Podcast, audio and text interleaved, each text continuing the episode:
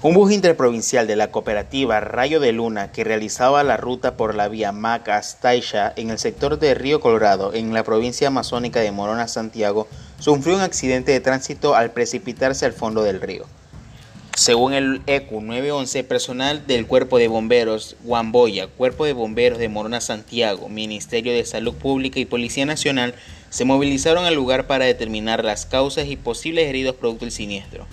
Según informado por el Ministerio de Salud Pública, hasta el momento se registran nueve personas fallecidas, además de 16 personas heridas, ocho hombres y ocho mujeres entre menores y adultos, quienes fueron trasladados hasta el Hospital General de Macas y el Hospital del Instituto Ecuatoriano de Seguridad Social.